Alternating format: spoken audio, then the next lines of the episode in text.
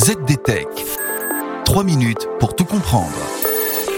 Bonjour à tous et bienvenue dans le ZDTech, le podcast quotidien de la rédaction de ZDNet. Je suis Guillaume Serriès et aujourd'hui je vous explique comment et pourquoi l'intelligence artificielle Megatron Turing peut déduire et donc fabriquer des textes vraisemblables. Oui, nous ne sommes plus très très loin du T800 de Terminator.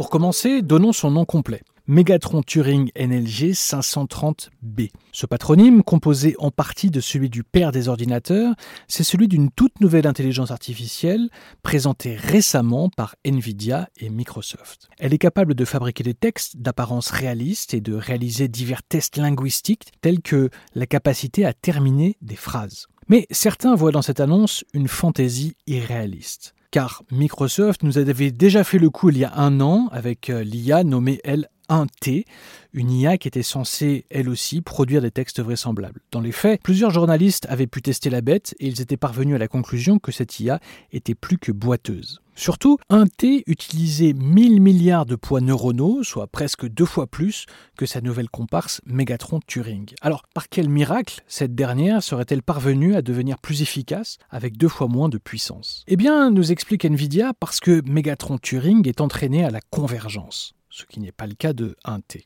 Alors me direz-vous, mais qu'est-ce que la convergence dans le monde de l'intelligence artificielle? Eh bien, cela signifie que l'IA effectue des inférences, disent les spécialistes. Ok. Mais qu'est-ce que sont alors les inférences? demandent un poil agacé les néophytes. Les inférences, ce sont les étapes de l'intelligence artificielle à partir desquelles il devient possible de faire des déductions, et donc des prédictions. Oui, l'inférence, un terme qui remonte à la période de la Renaissance, est chez les robots la capacité à déduire. Prenons un exemple simple. Vous pouvez reconnaître le mot bonjour sans avoir à réapprendre à lire ou à disséquer soigneusement chaque lettre quand vous le lisez. C'est cela la déduction.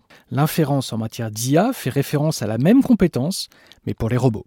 Une intelligence artificielle n'aura donc pas besoin d'apprendre à identifier des visages humains, des chats ou encore des voitures chaque fois qu'un humain, un chat ou une voiture ou tout autre objet pour lequel l'IA est entraînée passe devant ses caméras et ses capteurs. Au lieu de cela, l'IA utilise l'inférence. Et donc, tout comme vous pouvez lire instantanément un mot ou identifier une voiture, l'inférence permet aux applications d'IA de fournir des résultats instantanés.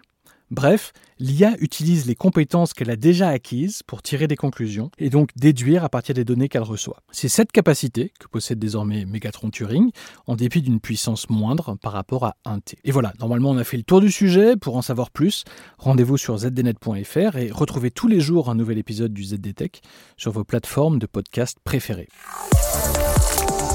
ZDTech. 3 minutes pour tout comprendre.